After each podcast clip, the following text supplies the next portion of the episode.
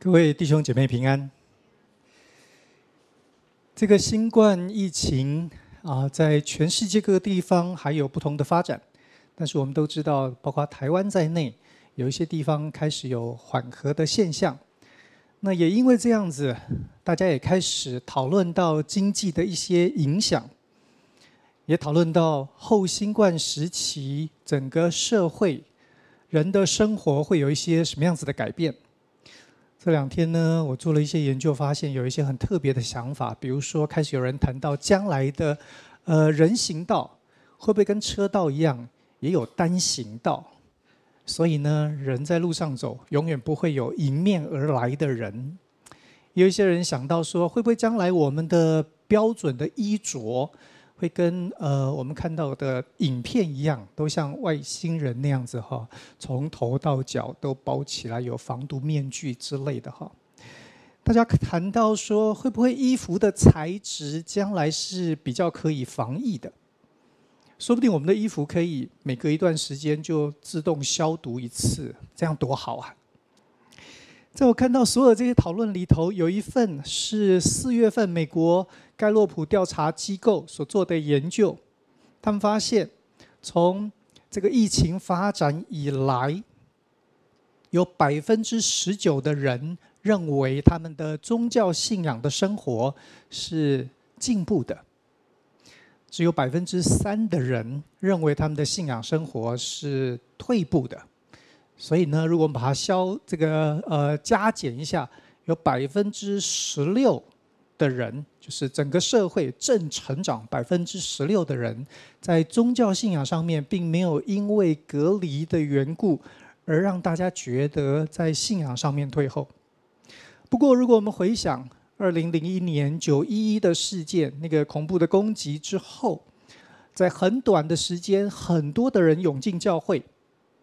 可是呢，三个月、六个月之后，调查的研究是，他对人的信仰并没有长期的影响。如果是这样，说不定这是一个时候，我们来想一想，到底什么是信？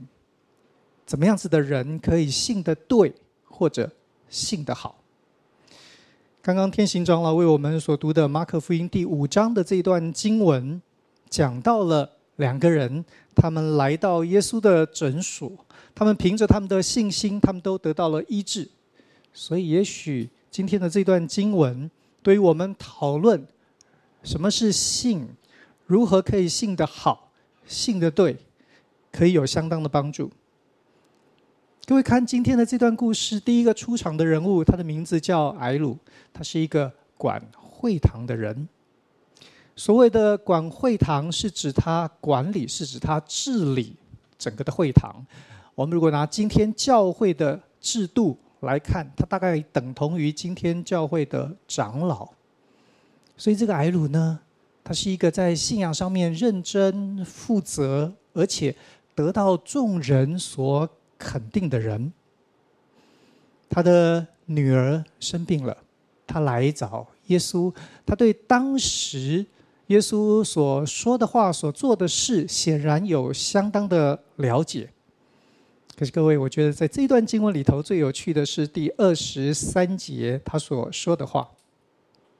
他来到耶稣面前，再三的求他说：“我的小女儿快要死了，求你去按手在她身上，使她痊愈，得以存活。”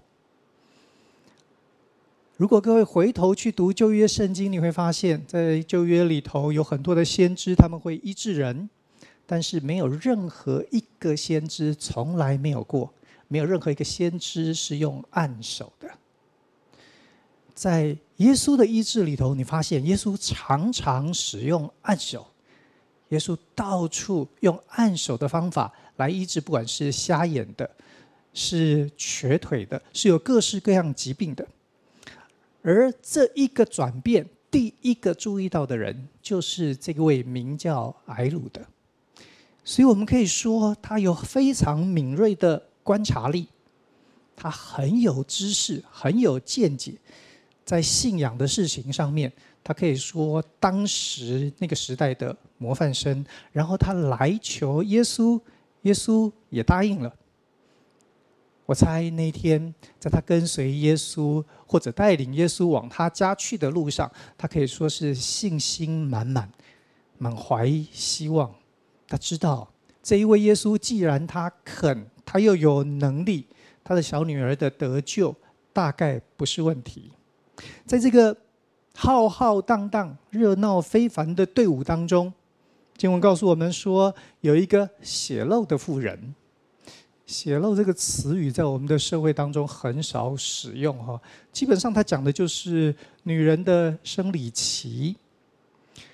一般来说，这个生理期应该是一个月一次，一次几天的时间，这个经血呢，呃，排出来之后呢就没事了。可是这个血漏的妇人呢，她跟大家一样，一个月来一次，但是她跟大家不一样的是，她一次来一个月。所以他的生理期永远都没有结束，他永远都在失血、出血的状况。这个妇人来常在跟随耶稣的队伍当中。经文告诉我们说，他心里头想说：“哎呀，如果我能够摸一下耶稣的衣服，应该我就会好。”各位，这个妇人。这样想，他也就这样做了。你羡慕吗？你羡慕这样子的信仰吗？这个绝对是心想事成，对不对？这是百分之一百的有求必应。你羡慕吗？在我们羡慕的时候，我想跟你多谈一谈这个女人。从律法、从文化、从当时人的角度来看。这个女人，因为她的生理期一直都没有结束，所以她是所谓的不洁净的女人。这个不洁净，虽然在我们的词语里头听起来不是很好的一件事，不过我想要强调，不洁净并不代表她在律法上面是犯罪的，这也不是说她在道德上面有瑕疵，这更不是说她的身份地位不如其他的人比较低下，完全不是。不洁净是一个宗教礼仪的概念，在不洁净的情况之下，他不可以随便接触其他的人。最主要呢，是为了要保护那一些所谓侍奉神的人。这些侍奉神的人呢，需要在洁净圣洁的状况之下，好让他们可以来侍奉社会里头的每一个人。这个不洁净的概念，如果我们用今天的词语来看，我觉得说不定，呃，在历史的时空当中，今天是我们最容易理解这个概念。它其实很像我们今天的戴口罩。各位，你戴口罩，在今天的台湾，戴口罩不表示你有病，对吧？戴口罩不表示你是恐怖分子。为什么戴口罩呢？因为在这样子的时空情境里头，我们希望给彼此一些空间、安全的距离。我们不知道其他人他的职业、身份等等，他是不是接触到比较容易感染的人。我们也不希望我们可能是因为过敏的咳嗽或者什么，让大家心里头都有很大的负担，所以我们戴口罩。各位，这个戴口罩的概念，其实就非常像古代以色列当中所谓洁净的概念。这个女人，她因为她的状况，为了要避免接触到那一些负有特别责任的人，所以她需要和他们保持相当的距离。从这个角度来看，这个女人呢，她当她混在人群里头。各位，你可以问问当时任何一个以色列人，所有人都会告诉你说，这个女人不负责任。当她伸手去摸耶稣的衣服，心里自己想的是，也许这样我就得了医治。各位，她不但是一个不负责任的人，她是一个非常非常自私的人。她只想到她要得医治。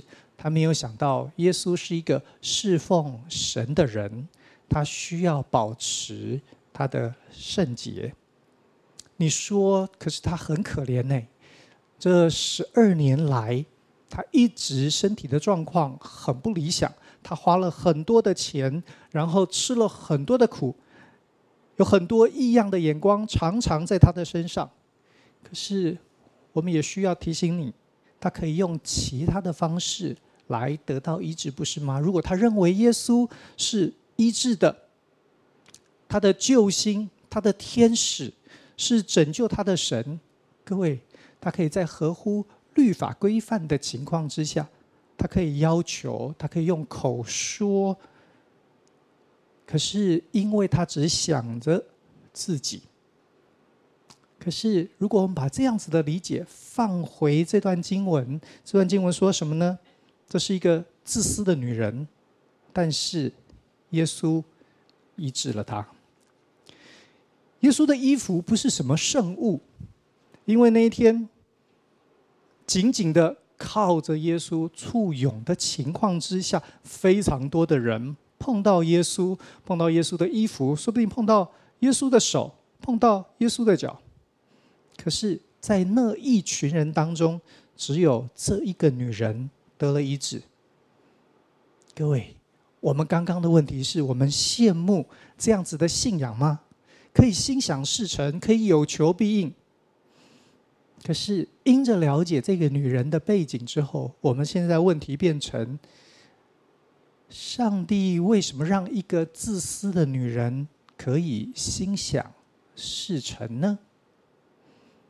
我很坦白讲，我不知道那个答案是什么，我不知道神为什么。可是我知道，在我们的教会里头，有非常多的人要找停车位的时候祷告，对吧？我知道我们很多的人在生病的情况之下，说不定是很严重的疾病，我们祷告。我知道我们有人家庭失和、经济困难，我们祷告。我也许不知道别人，但我知道我自己。我知道我是一个自私的人、骄傲的人、贪心的人。我是一个盲目的人。可是呢，上帝也还蛮常听我祷告的耶。所以，我想，也许这个女人她所经历的，我们在经文里头所看见的，不是圣经当中的例外，说不定那是常态。我们的信心。可以让我们不管在多么糟糕的境况之下，都可以来到这一位施恩的神面前，一个非常有爱、愿意听我们祷告的神。这个问题说不定可以反过来思想。我不知道我们当中有多少人，你愿意相信一个只听圣人祷告的神？只有那些道德毫无瑕疵，他们的生活、他们的为人处事。足为楷模，可以成为社会典范，这样的人的祷告，神才听。各位，你要这样子的神吗？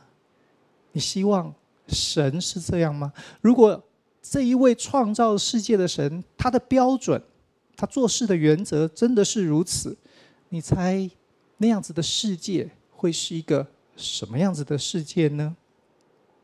所以我猜，就信心这段经文给我们的第一个结论是。各位，尽管祈求，单纯仰望，不必太去想。当我来到神面前的时候，我要如何祷告，我才可以讨他欢心？我要如何祷告，我才可以掩饰我的软弱、我的不幸？因为他就是一个乐意施恩的神，所以把你的大事小事带到他的面前来。就像这个女人一样，单纯、单纯的仰望。我们可以想象，在那个摸了耶稣的衣裳，发现自己感觉到立刻就得了医治。这个女人在那个当场，她有多开心？很不幸的是，经文告诉我们，当耶稣也发现有能力从他身上出去的时候，他就在众人当中转过身来。我们的圣经和本的翻译说：“谁摸我的衣裳？”这个翻译呢，从中文的角度来说没有什么错误。不过希腊文，因为它是一个阴阳性可以区分的，耶稣在这里真正的问句，用比较准确的中文来翻译，应该是哪个女人摸了我的衣服？各位，耶稣知道是一个女人摸了他。耶稣为什么不好事做到底呢？耶稣为什么要追根究底？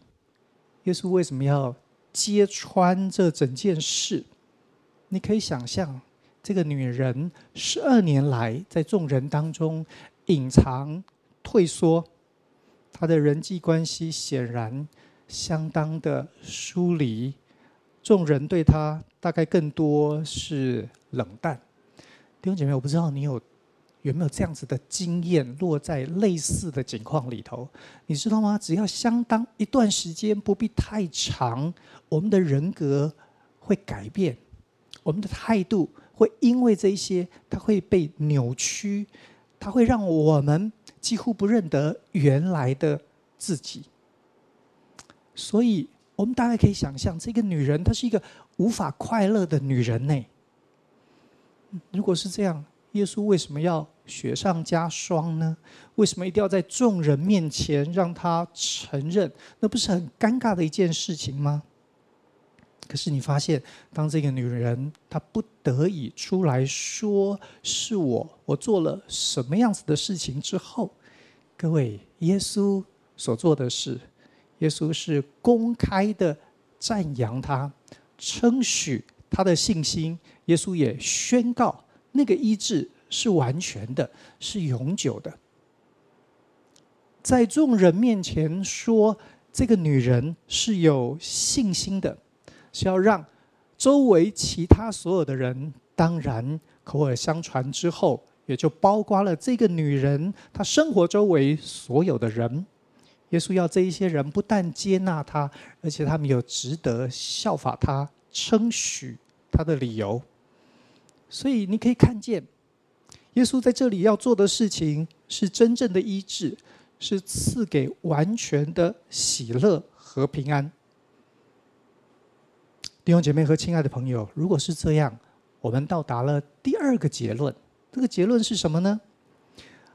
常常我们在信心的过程当中，我们会很专注的讨论：如果祷告不蒙垂听，我怎么办？我们很喜欢听到教导是告诉我如何祷告，所以呢，上帝会听我的祈求。事实上呢，当你这样思考的时候呢，我认为有一个更好的问题。更好的问题是，那你没有祷告怎么办？你说我头痛，所以呢，我祷告求神，神医治我，感谢主。如果神没有医治呢，我开始心里头有一点点不太理解，难道是神不爱我吗？可是各位，如果我们再往下问呢？如果你祷告的时候，如果你头痛的时候，你没有祷告，难道？上帝就不理你吗？当然不是，这正是耶稣在众人面前一定要这个女人站出来的理由。对那个女人来说，跨出这一步，承认自己做了什么样的事，非常非常的困难。那好像离开他的安全感、舒适圈。可是那是信心的回应。第二个结论是什么呢？什么叫信耶稣？信耶稣是信任耶稣。什么是信任呢？是完全没有保留。对这个女人来说，她不知道耶稣为什么要这样做。她好像非出来承认自己不可。可是，她就只能没有保留的信任耶稣。当她没有保留的信任之后，她所得到的，她所看见的是，原来这位耶稣是爱我的主，是爱我的神。他不单医治了我身体上面的问题，他也医治了我的心灵，他医治了我的人际关系，他让我更深经历认识，原来这位神爱我这么的深刻。如果我们跟着这一段经文继续往下看，我们就会来到第三个部分。这个时候，当众人在那里交头接耳讨论这个女人的信心，讨论耶稣所说的话，经文告诉我们说，有人就来报告了，对艾鲁说：“你的女儿死了。”弟兄姐妹，我们在这里稍微停一停，你体会，你想象一下艾鲁的心情。原来对他来说，他好像比所有其他的人都要更聪明、更有智慧，更能够看见原来这一位耶稣他的医治是怎么一回事。那也是他的小女儿得痊愈的盼望。可是呢，现在因为这个女人，所以。时间耽搁了，说不定因为这个女人，耶稣的捷径被破坏了。难怪，难怪他的女儿是死路一条，难怪他的女儿真的死了。是在这样子的情况之下，耶稣说：“不要怕，只要信。”耶稣带着睚鲁去到了他家，在所有众人的。取笑之下，耶稣对那个死去的女儿说：“起来。”耶稣牵着手，他就起来了。他甚至于好到可以立刻吃东西了。各位弟兄姐妹和朋友，我们在这里看到什么？你想象那个海鲁对他来说，眼前所发生的这一切当然很好。为什么？因为他得回他的女儿，得回他所爱的家人。那当然是好事，但是这也代表原来他所信仰的一切全部都瓦解，全部都要重新来过了耶。原来按手好像不是那么的重要和神奇，虽然耶稣常常也用按手，他从小到大所受的教育、洁净礼仪的概念，好像在耶稣身上也不适用。理论上是被不洁的人碰到的人都不洁，所有不洁的人是不会得神喜悦，是没办法侍奉神的。可是呢，现在这一些也不对了，在耶稣身上，我猜睚鲁那一天的心情是又兴奋，可是又不明所以。我常常在想。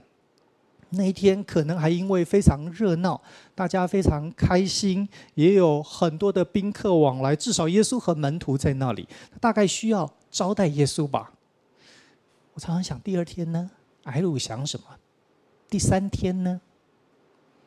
眼前他的小女儿是最强而有力的见证，他得放弃过去的那一套，迎接一个新的时代。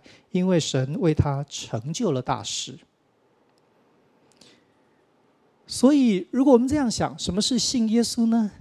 从信心到信任，再来到挨辱，它应该是什么呢？各位，它应该是信仰。什么是信仰？C.S. Lewis 曾经讲过一段很有趣的话，他说：“我相信基督教，正如我相信太阳已经出来了。”我怎么知道太阳已经出来呢？不是因为我看到了日出，那是因为什么呢？是因为太阳出来之后，我看到所有其他的事。太阳没出来之前，大地昏暗，什么也看不清楚。所以，当我可以看到所有的人事物，眼前的这一些各样的都存在，我跟人的距离，看到人的笑容，看到小狗。啃着骨头，他说：“我知道太阳已经出来了。”他说：“相信耶稣也是一样的道理。我可能不在耶稣钉十字架的那个场景里头，我也没有看见他的复活。可是我怎么知道？我怎么相信呢？因为我看见所有他死而复活所带来的影响。我看见人的生命被改变。”我看见基督徒愿意为世界牺牲、舍己，跟随基督走十字架道路。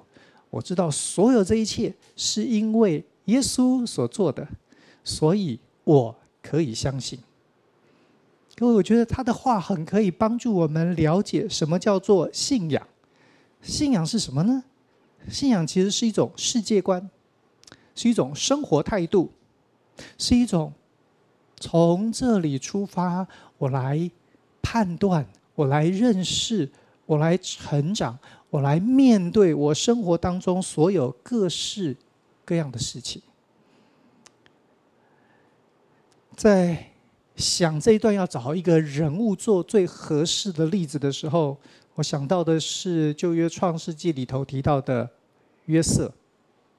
约瑟曾经被他的兄弟们嫉妒，所以呢，哥哥们联手把他给卖了。你猜约瑟在被丢到坑里头，在被卖给商队的时候，约瑟有没有祷告啊？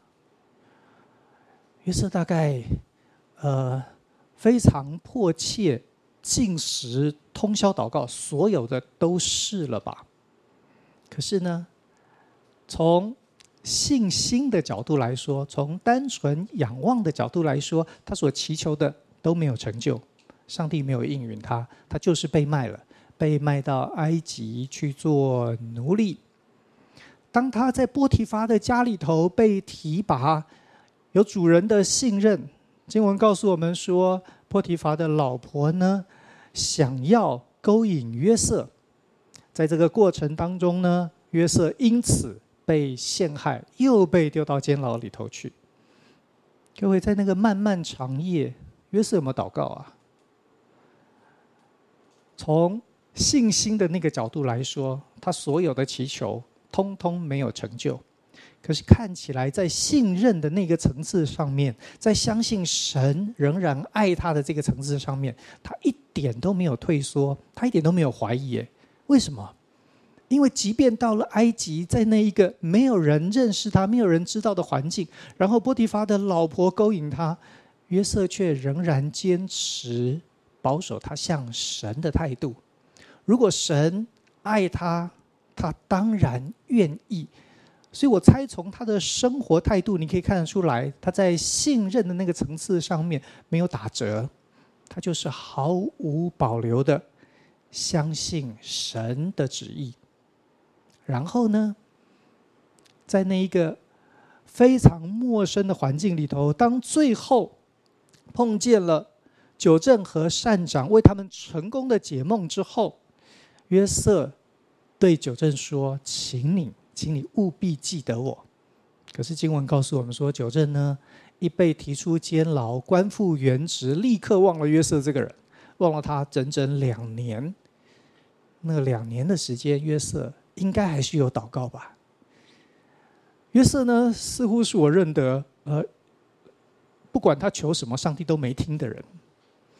可是他的信任以及他信仰的那个层次，说不定因为这个缘故，才真正值得佩服和学习。约瑟处理整个中东最可怕、最危险的粮食危机。饥荒了那么长的一段时间，只有埃及有粮食，其他各国都没有。那是最大的国安危机。我猜大概周围各国虎视眈眈，一天到晚都在想如何从埃及那里可以抢得粮食。当约瑟最后在父亲死了以后，对哥哥们所讲的话，他说：“你们原来的意思是要害我，但上帝的旨意。”原是好的，神让我的一生看起来如此坎坷。我知道有一个很重要的设计和目的，是要保全多人的性命。各位，这成为他的信仰，成为他处事为人最基本的态度。别人会在那个恩怨情仇当中纠结好久，那个伤痕没有办法收口。那个所有的内心的苦毒，对人的不信任，各位这些在约瑟身上都不存在。为什么？因为他有一个非常真实的信仰，他知道他的神，因为他的神的慈爱，因为他的神的信实，因为他的神统管万有，所以约瑟把自己放在那个层次，他可以接受。上帝没有听他的祷告，让他从监牢里头很快的被提出监，没有让他按着大家所想的，好像平步青云。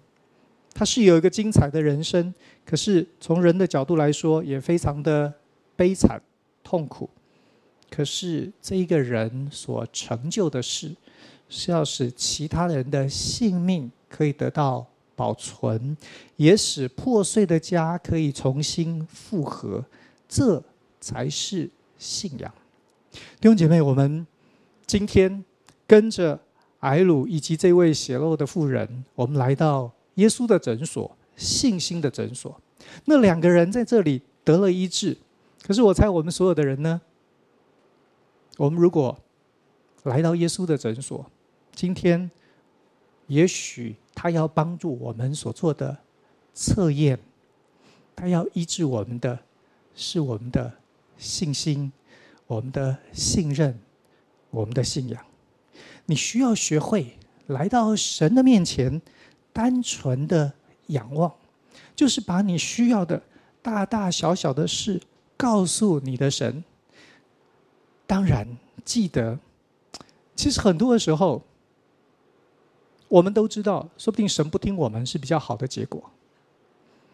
我们常常给我们的朋友、同学、家人各式各样的建议，一段时间之后，你就知道我们都是馊主意。所以呢，祷告其实我们也很常给神馊主意。所以当神没有应允你祷告的时候，不要紧张，没什么了不起。上帝比你聪明太多了。我们常常不知道我们到底在求什么，所以别停在第一个层次。你可以把所有人生的事带到神的面前来，是一个极大的福分。但是，那才只是开始而已。信仰的第二个层次，第二个层次是信任，是深知主爱，是知道不管发生什么事，不管你在哪里，你只要认定他。各位，上帝一定认定你。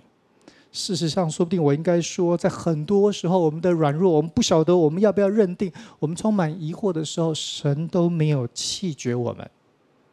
你的神绝对是你可以毫无保留信任的对象。然后呢，盼望我们从神那里所领受的各样，各位成为神把我们放在这个世界的理由。上帝一直到今天，让我们仍然有生命气息在这里。为什么？因为他所创造的世界是美好的，他要我们去经历、去享受，他也要我们在那当中成为改变。他要我们直到地极的转动这个世界，就是靠着我们的信仰。来，我们一起来祷告。